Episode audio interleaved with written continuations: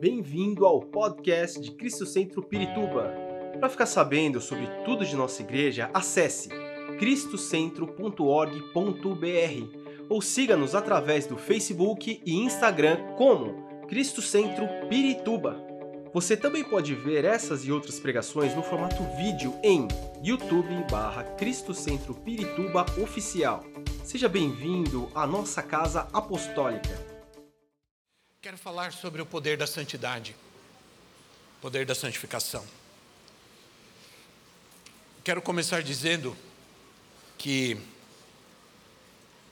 isso, enquanto todos se acalmam, sempre o povo, né? Lá atrás, ok. Ouvi recentemente uma frase, e essa frase me levou a uma reflexão importante, muito profunda na palavra de Deus. Essa frase não é uma frase.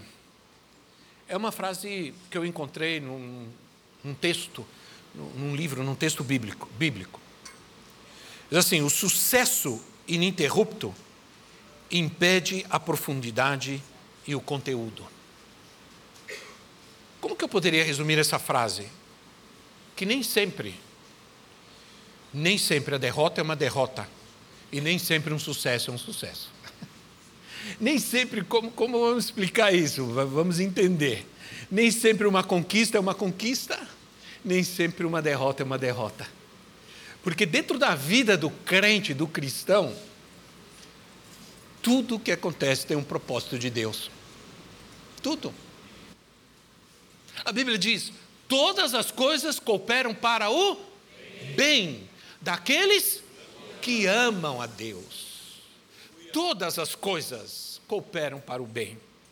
Isso quer dizer que perdas e fracassos são difíceis e dolorosos, mas fazem parte de um crescimento e de um aprendizado de Deus. E geralmente nós somos assim. Geralmente nós corremos mais para perto de Deus quando a coisa aperta, sim ou não? É como a gente grita quando alguma coisa está difícil, mãe, né? Até hoje, alguns de nós que somos do século passado, até hoje, às vezes, acontece alguma coisa, a gente diz, mãe. Poucos dizem pai, né? Porque a figura da mãe é aquela figura do abraço, do alento, né? De acolher, de proteger. O pai, os antigos, vão dizer, se vira, é, né? Mas a mãe não, vem cá, abraça. E aí é onde a palavra é, El Shaddai, ela é uma palavra que expressa isso, que ela dá uma ideia de alguém que abraça como uma mãe abraça, que amamenta como uma mãe amamenta. Ah, podemos comparar o sucesso, o sofrimento, a perda a uma onda. E eu me lembrei muito dessa, desse mês de janeiro, que nós ficamos uma semana com as nossas netas e nós levamos ela na praia. Imagina eu e a profetisa na praia com a Júlia e a, e, a, e a Manu. A Júlia, ela olha, só Deus, não perdeu uma onda. Então, quando a onda vem e subimos com ela, isso é o auge. Sabe aquela expressão? A gente tem aquela expressão que diz assim, na crista, da, eu estou na crista da onda. O que, que significa isso? Eu estou? Estou lá em cima, né? Ah, mas a onda, ela cai. Você pode estar na crista da onda, mas ela cai. Então, quando a onda quebra, a gente tem que nadar de novo.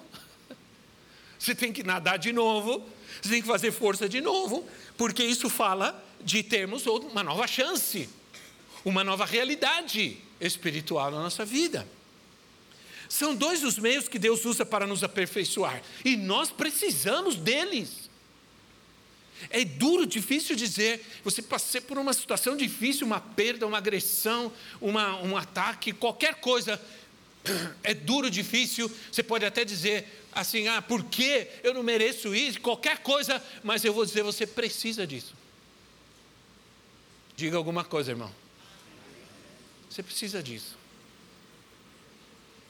é, todos precisamos do sucesso, porque o sucesso eleva nosso ego, o sucesso nos, né, nos traz tranquilidade, mas é, o, o, a, o, sucesso traz é, crescimento também, alegria. É, mas nós precisamos também da derrota. Nós precisamos do choro. Nós da alegria, mas também precisamos do choro. Nós precisamos é, das aparentes derrotas, né? e precisamos muitas vezes do sofrimento. Por quê? Porque são nesses momentos que nós adquirimos profundidade em Deus. Porque são nesses momentos que somos desafiados mesmo a buscar ao Senhor e nos colocar aos seus pés. São nesses momentos que nós vamos conhecer mais profundamente a, ah, a, a graça e a consolação do Espírito de Deus é bom sentir o consolo do Espírito. J.L. Packer, um, homem de Deus, já velhinho, ele disse, ele disse algo assim: o principal ministério do Espírito Santo não é nos emocionar, não é nos emocionar, mas é criar em nós o caráter semelhante ao de Cristo. E isso se chama santificação. É alcançar o caráter de Cristo. Agora, a pergunta que precisamos fazer sempre, a pergunta que precisamos fazer toda hora é: o que Deus quer de mim? Mesmo quando eu estou no sucesso, na crista da onda, e mesmo quando eu tomei um caldo, estou lá embaixo, todo arrebentado. Daqui a pouco eu falo sobre isso, já aconteceu comigo. Meu Deus. O que Deus quer de mim? A pergunta que fiz, que eu faço, apesar de tantos anos, Senhor, é: o que o Senhor quer de mim? Eu preciso renovar o agir de Deus na minha vida. Falemos sobre o fogo. Falemos sobre o fogo. Antigamente se falava muito sobre o fogo, hoje não se fala muito, né? É. O fogo na Bíblia é purificador. Ele é um símbolo de algo que traz purificação, assim como o, o, o, o fogo é usado para purificar o processo né, purificador, processo do fogo na purificação. Por exemplo, quando o fogo se purifica o ouro com o fogo, o ouro derrete e as impurezas elas aparecem, elas começam, elas começam a vir à tona, as impurezas. Então, quando elas aparecem, elas vêm à tona e aparecem, elas são removidas. Feridas tapadas não se curam. Não tape uma ferida para escondê-la.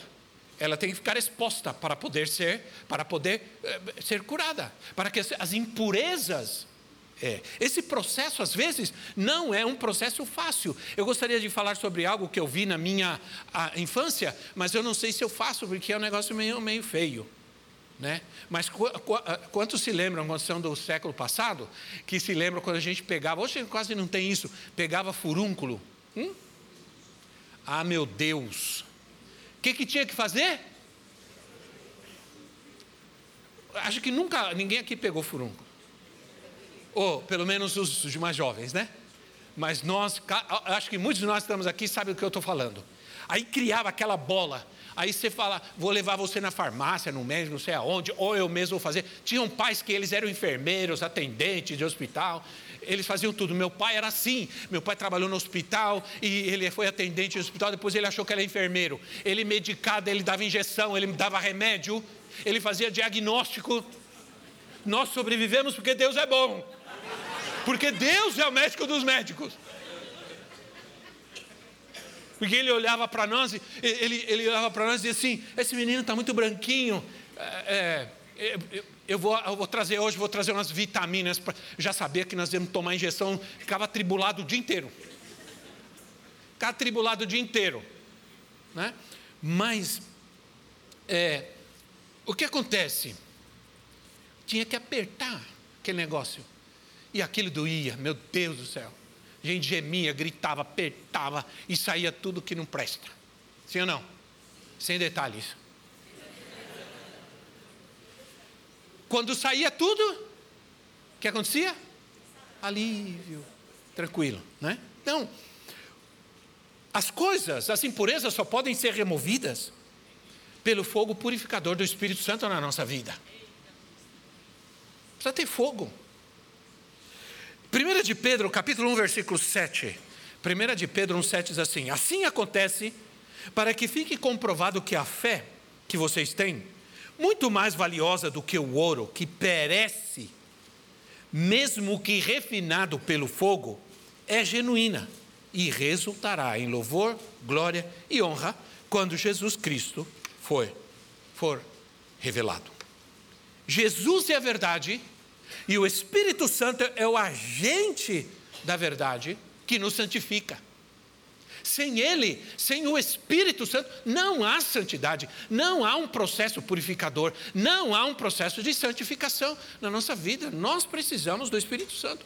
Tem muita gente que diz que tem Jesus, que ama a Deus, que Deus é seu Pai, mas se você não tem o Espírito, se você não tem o Espírito Santo, você não tem, não pode viver esse processo de santificação. É o Espírito Santo que nos dá poder para que nos apropriemos de tudo aquilo que Cristo tem para nós. Sem Ele, nós não temos nada. Agora, quando Deus envia o fogo? Porque Deus quer enviar o seu fogo. Está faltando fogo, irmãos. Está muito devagar a coisa. Muito desânimo, muita apatia, né? muita água quente, água morna. Eu me lembro que a gente estava em Guatemala, El Salvador também tem muito. Tem muito aquelas, aquelas fontes de águas quentes, vulcânicas. Tem muito, né? Tem muitos canais vulcânicos. E, e tem, então, tem lugares que você vai, são piscinas imensas de água, mas é quente mesmo, quente. Aí a gente entra, e eu me lembro que eu entrei, o André era pequenininho, do tamanho da Manu, assim. Eu entrei e ele ficou comigo ali, eu com ele no colo, ele era muito pequenininho. De repente, quando eu olho, ele está dormindo. Dentro da água. A água, nós parece que nós estamos numa piscina de água quente, assim, ó. Né? E Deus está querendo mandar um fogo, mandar uma onda. Ou você toma um caldo, irmão, ou, ou e fica esperto, né? Ou alguma coisa vai acontecer na sua vida. Em vários momentos da Bíblia, o fogo veio quando o altar foi restaurado. Quando o altar foi restaurado, o fogo veio. Veja como é importante a consagração, a adoração, o arrependimento, tudo o que acontece no altar, para que Deus envie o seu fogo. Aí diz em 1 de Reis, capítulo 18, versículo 30, 1 de Reis 18, 30, que tem uma, passagem muito conhecida nossa, de quando Elias confronta os profetas de Baal e Azera e, ah, e o que ele faz primeiro? Ele, ele constrói um altar, ele restaura o altar. Aliás, ele restaura o altar porque o altar estava destruído. O povo não estava buscando a Deus, o povo não estava adorando a Deus, o povo estava longe da presença de Deus. E Elias, ele restaura o altar. Aí diz assim: então Elias disse ao povo, quando ele restaurou o altar, ele disse ao povo: aproximem-se de mim o povo se aproximou e Elias reparou o altar do Senhor, que estava em ruínas. Primeiro, restaurou o altar. Adoração, arrependimento, é, humildade, humilhação diante de Deus, tá, tudo. Aí no versículo 38, qual foi o resultado? Então o fogo do Senhor caiu e queimou completamente o holocausto, a lenha e as pedras e o chão e secou totalmente a água da valeta. Quando o fogo de Deus vem, até a água pega fogo. O que aconteceu? Primeiro, restaurou o altar, que estava caído. O povo estava perdido. Restaura o altar, vem o fogo de Deus. Antes que Deus pudesse responder com fogo, Elias tinha que restaurar o altar do Senhor que estava em ruínas. O altar fala também de consagração e de entrega. De consagração e entrega. Entregamos nosso tudo diante de Deus no altar?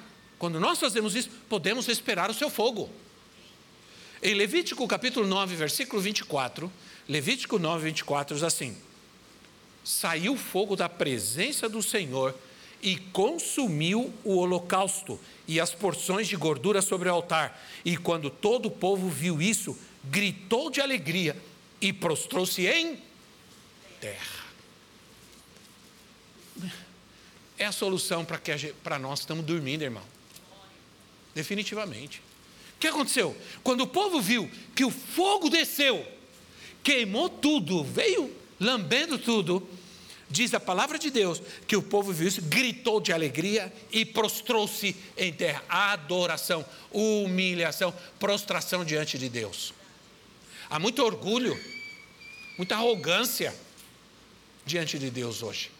Pouca gente está verdadeiramente se humilhando diante de Deus, crendo que Ele é suficiente, que Ele é tudo, que Ele é Senhor da nossa vida.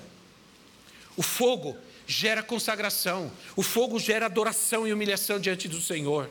Aí, segundo de Crônicas, capítulo 7, estou lendo alguns versículos a respeito disso, a respeito do fogo. Segundo de Crônicas 7, de 1 a 3, assim. Assim que Salomão acabou de orar, ele está falando sobre o templo, né? sobre o templo. Assim que Salomão acabou de orar, desceu fogo do céu e consumiu holocaustos, sacrifícios, e a glória do Senhor encheu o templo. Os sacerdotes não conseguiam entrar no templo do Senhor, porque a glória enchia. A glória tem um peso, irmãos. A glória tem um peso. A glória do Senhor ocupa um espaço. Eles não podiam entrar, porque a glória estava presente. Porque a glória do Senhor enchia. Quando todos os israelitas viram o fogo descendo e a glória do Senhor sobre o templo, ajoelharam-se no pavimento, rosto em terra, rosto no chão, adoraram e deram graças ao Senhor, dizendo: Ele é bom e o seu amor dura para sempre. Quando viram fogo, rosto no chão, humilhação, está faltando muito isso hoje.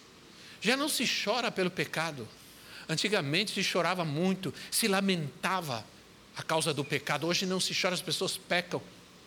E como se nada. Não existe um lamento, uma dor. O pecado deveria provocar uma dor profunda, que me, me, me levaria ao altar e clamar ao Senhor. O Senhor, em o profeta Ezequiel, ele traz uma palavra dura ele fala sobre a, o adultério, ele fala sobre o divórcio. Ele diz assim: vocês, eu dei para vocês uma ordem, não se casem com as mulheres de outros povos, mas vocês fizeram isso. Sabe o que vai acontecer com vocês? Um dia vocês virão chorando ao meu altar. Vocês virão ao meu altar chorando e gritando, porque me desobedeceram, porque não deram atenção à minha palavra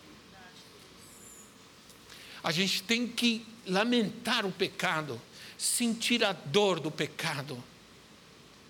Precisamos do fogo do Espírito para gerar consagração na nossa vida.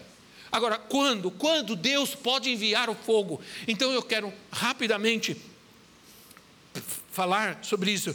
É, primeiro, quando a gente corre ao altar, se arrepende, né? É, mas quando a gente acumula, e aí eu quero falar sobre isso, quando a gente acumula incenso de oração diante de Deus, incenso de oração, as nossas orações, elas têm um destino. Eu quero dizer para você que as nossas orações vão para um lugar, mas elas não ficam lá, elas voltam para nós. Presta atenção, quando você ora, a sua oração ela vai e volta para você mas ela não volta como ela foi. Ela volta com algo de Deus. Quando Daniel, o anjo veio e disse: é, é, Daniel, você orou. E quando você orou, as tuas orações chegaram. Imediatamente Deus mandou a resposta.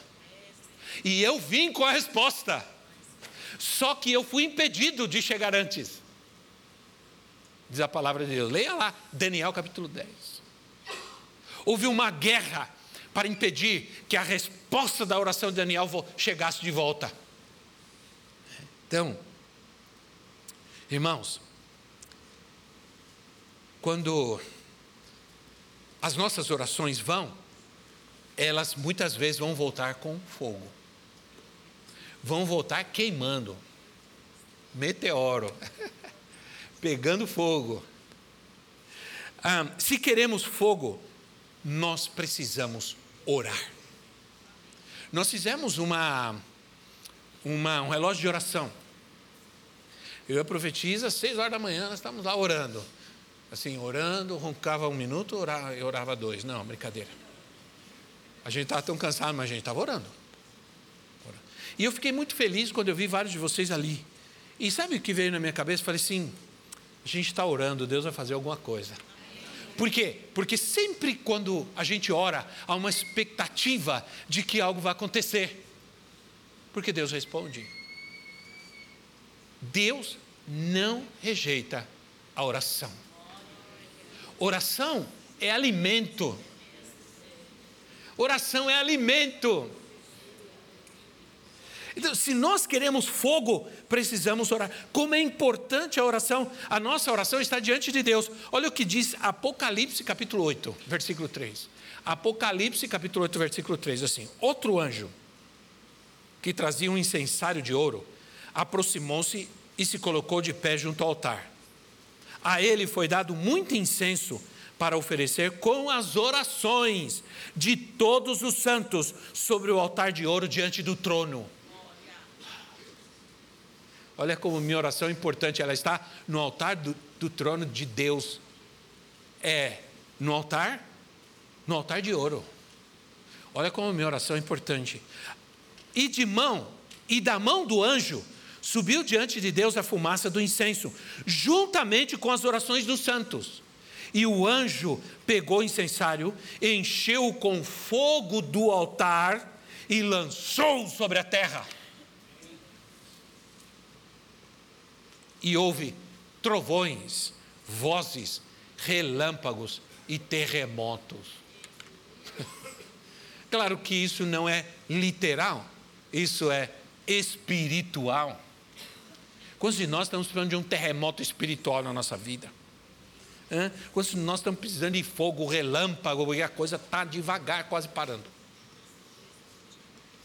Os céus, deixa eu te dizer uma coisa, nesse contexto desse texto, Deus responde. Você sabe quando você ora? Sabe o que acontece no céu? Quando você ora, o céu fica em silêncio.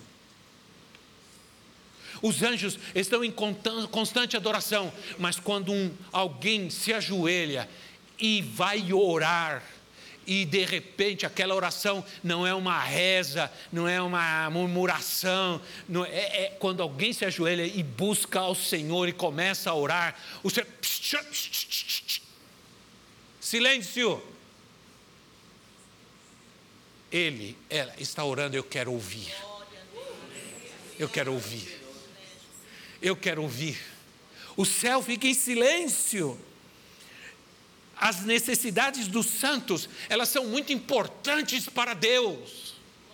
As suas necessidades são importantes para Ele. Orar não é esse ato religioso nem meditativo, é realmente o poder de Deus. Deus realiza juízo quando nós oramos. Poucas vezes decretei juízo de Deus contra alguém na minha vida. Umas duas, três vezes. Recentemente eu decretei. Ai, ai, ai. A Bíblia nos dá quatro mandamentos a respeito do nosso relacionamento com o Espírito. Quatro mandamentos. A gente precisa ver onde que nós estamos. Onde nós estamos. Com relação ao nosso relacionamento cristãos com o Espírito Santo, a Bíblia diz que devemos viver ou andar no Espírito. Isso está em Gálatas 5,16. Com relação ao nosso relacionamento com o Espírito Santo, a Bíblia diz que devemos encher-nos do Espírito. Efésios 5,18. Com relação ao nosso relacionamento com o Espírito, a Bíblia diz que não devemos entristecer o Espírito Santo. Efésios 4, 18. E, finalmente, a Bíblia diz: não apaguem o Espírito. não apaguem o espírito. 1 Tessalonicenses 5,19. Onde nós estamos? Dois, duas, dois princípios são positivos, dois são negativos. Nós podemos, se não estamos andando no espírito, se não estamos enchendo-nos do espírito, ou estamos entristecendo ou apagando.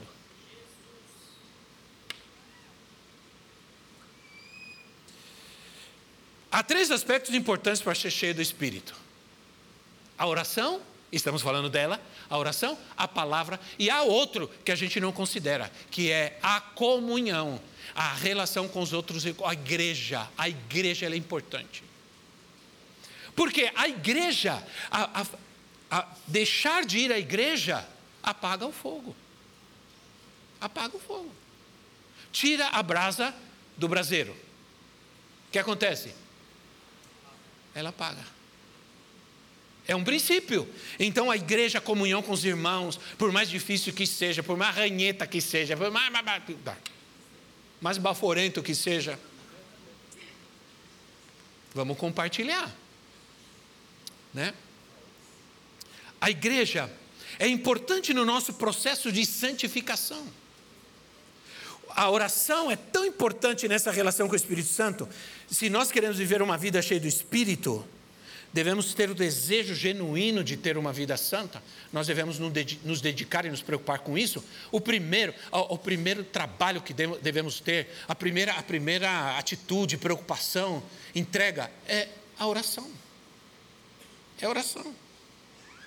Muitos estão contentes de ir para a igreja, mas Deus quer mais de você. Deus quer uma vida santa tua. Agora, quando Deus manda o fogo, quando expressamos genuíno, genuíno arrependimento.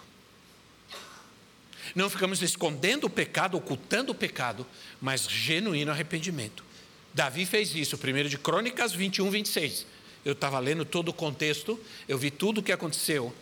Davi, Davi, primeiro de Crônicas 21, Davi provocou a ira de Deus. Deus foi poucas vezes na Bíblia que eu vi Deus tão bravo. Eu disse, eu disse, meu Deus.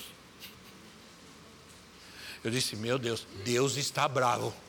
Deus estava muito bravo. Tanto é, e Davi fez um censo do povo.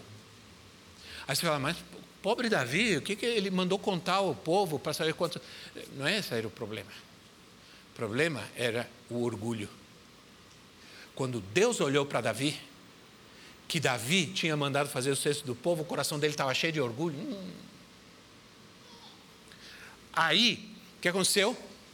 Deus mandou o profeta, falou para Elias: Eu vou te dar três, três castigos, você escolhe qual você quer. Um deles é cair na mão de Deus. O outro era morte, o outro era cair na mão dos inimigos. Aí ele disse: Não, eu, eu escolho cair na mão de Deus porque Deus é misericordioso. oh, aleluia! Como isso é maravilhoso. Eu escolho cair na mão de Deus porque Ele é misericordioso, Ele vai ter misericórdia de mim, porque eu me arrependo, eu já me arrependi, Senhor, estou arrependido, Senhor. Quando Davi viu Deus bravo, a primeira coisa que ele fez foi se arrepender, rapidinho, rapidinho.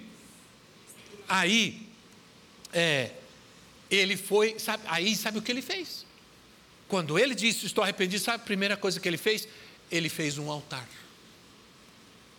Ele foi, edificou um altar na eira de Araruna, chamava o lugar. Araúna. E ali ele edificou um altar ao Senhor e ofereceu holocaustos e sacrifícios de, de comunhão. Davi invocou o Senhor e o Senhor lhe respondeu com fogo que veio do céu sobre o altar de holocaustos.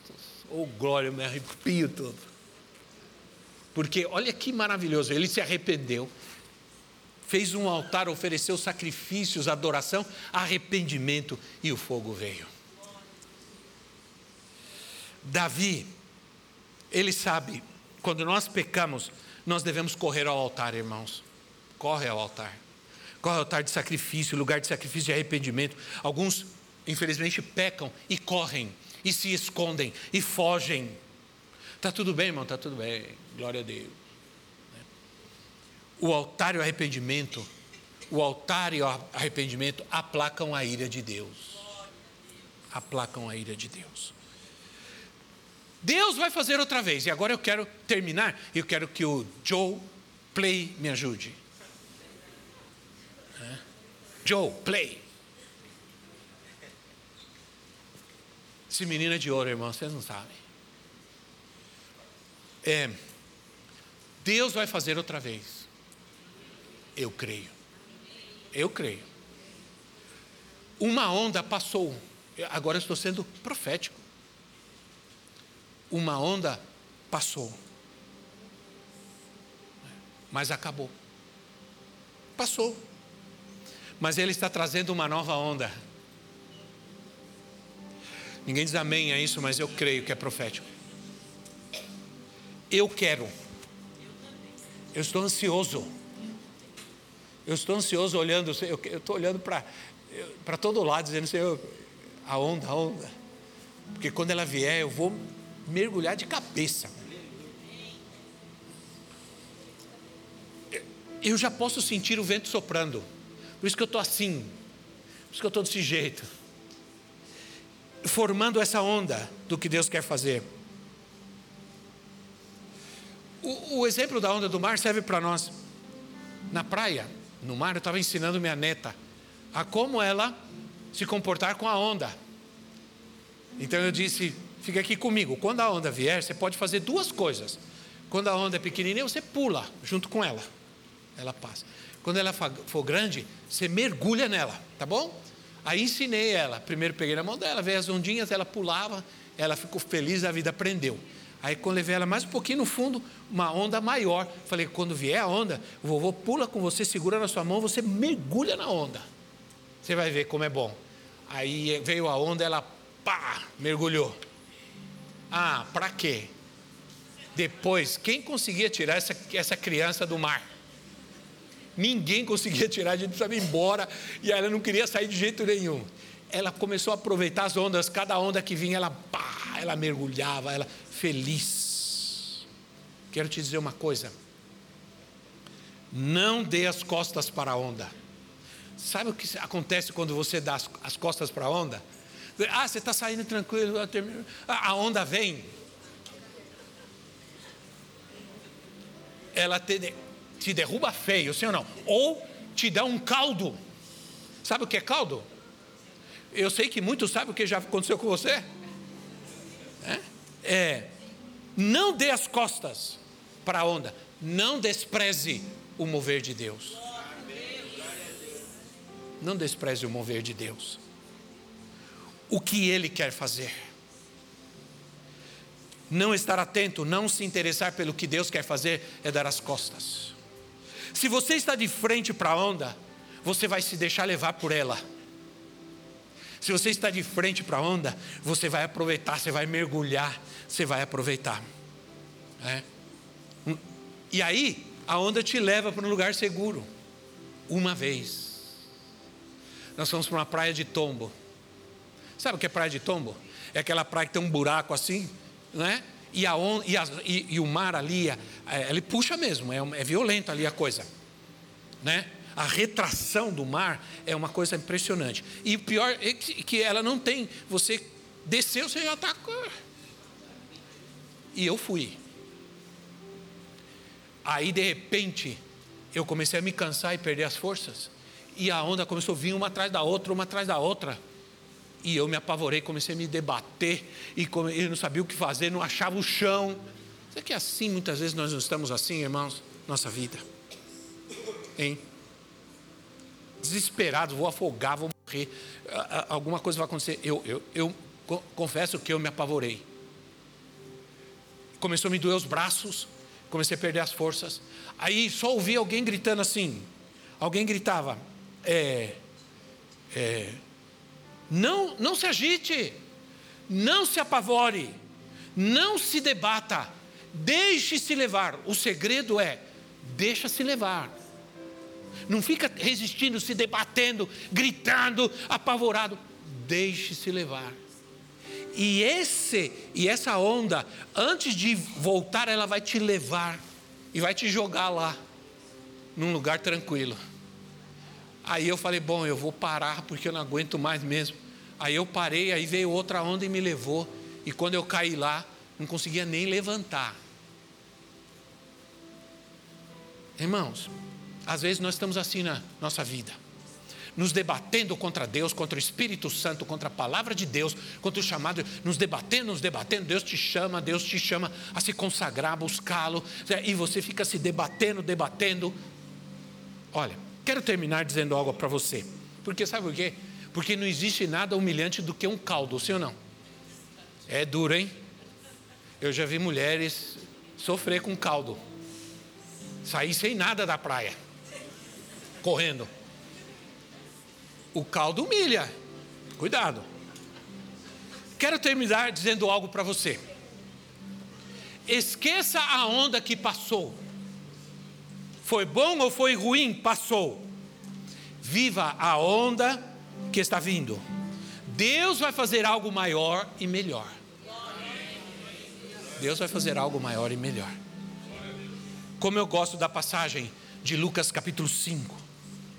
Lucas capítulo 5 é o texto da minha vida, é o texto do meu chamado. Foi quando Deus falou comigo e eu respondi ao chamado de Deus.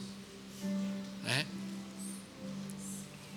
Os discípulos, toda noite, os futuros discípulos, então pescadores, não conseguiram nada, toda noite trabalhando, tentando pescar, não pescaram nada.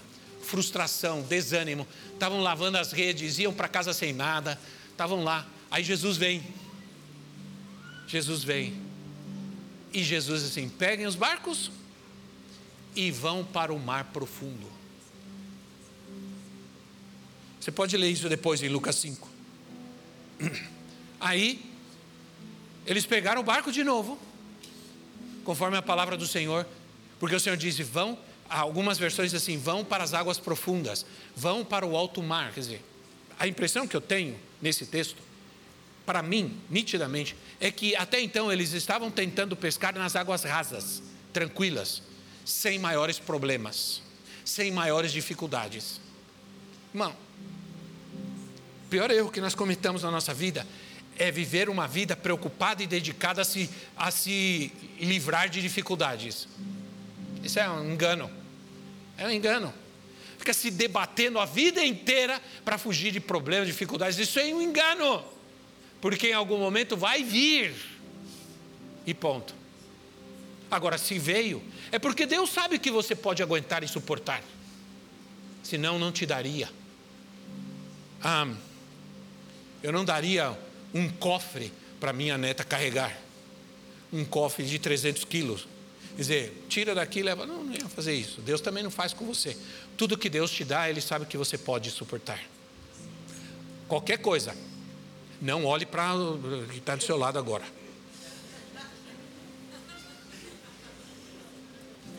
Se Deus te deu, é porque sabe que você pode aguentar.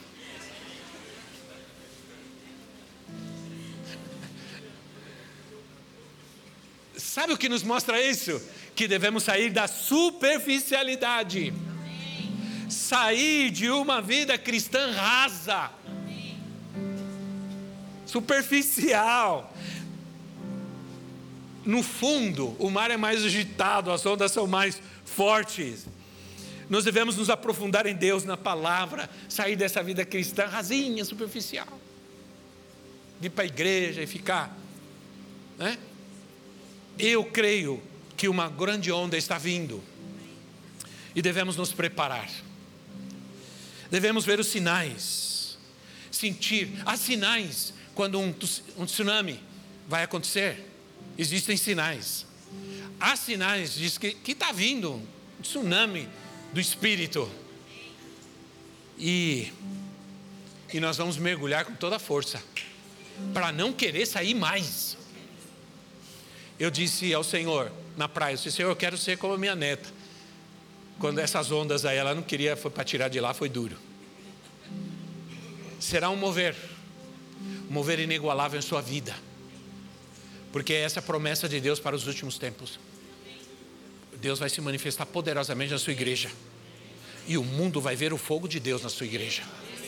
O fogo purificador do Espírito está na igreja do Senhor e na sua vida. Coloque-se de pé no seu lugar, por favor. Esperamos que esta mensagem tenha te inspirado e sido uma resposta de Deus para a sua vida. Quer saber mais sobre Cristo Centro Pirituba? Siga-nos nas redes sociais no Facebook, Instagram e YouTube, ou visite nosso site em cristocentro.org.br.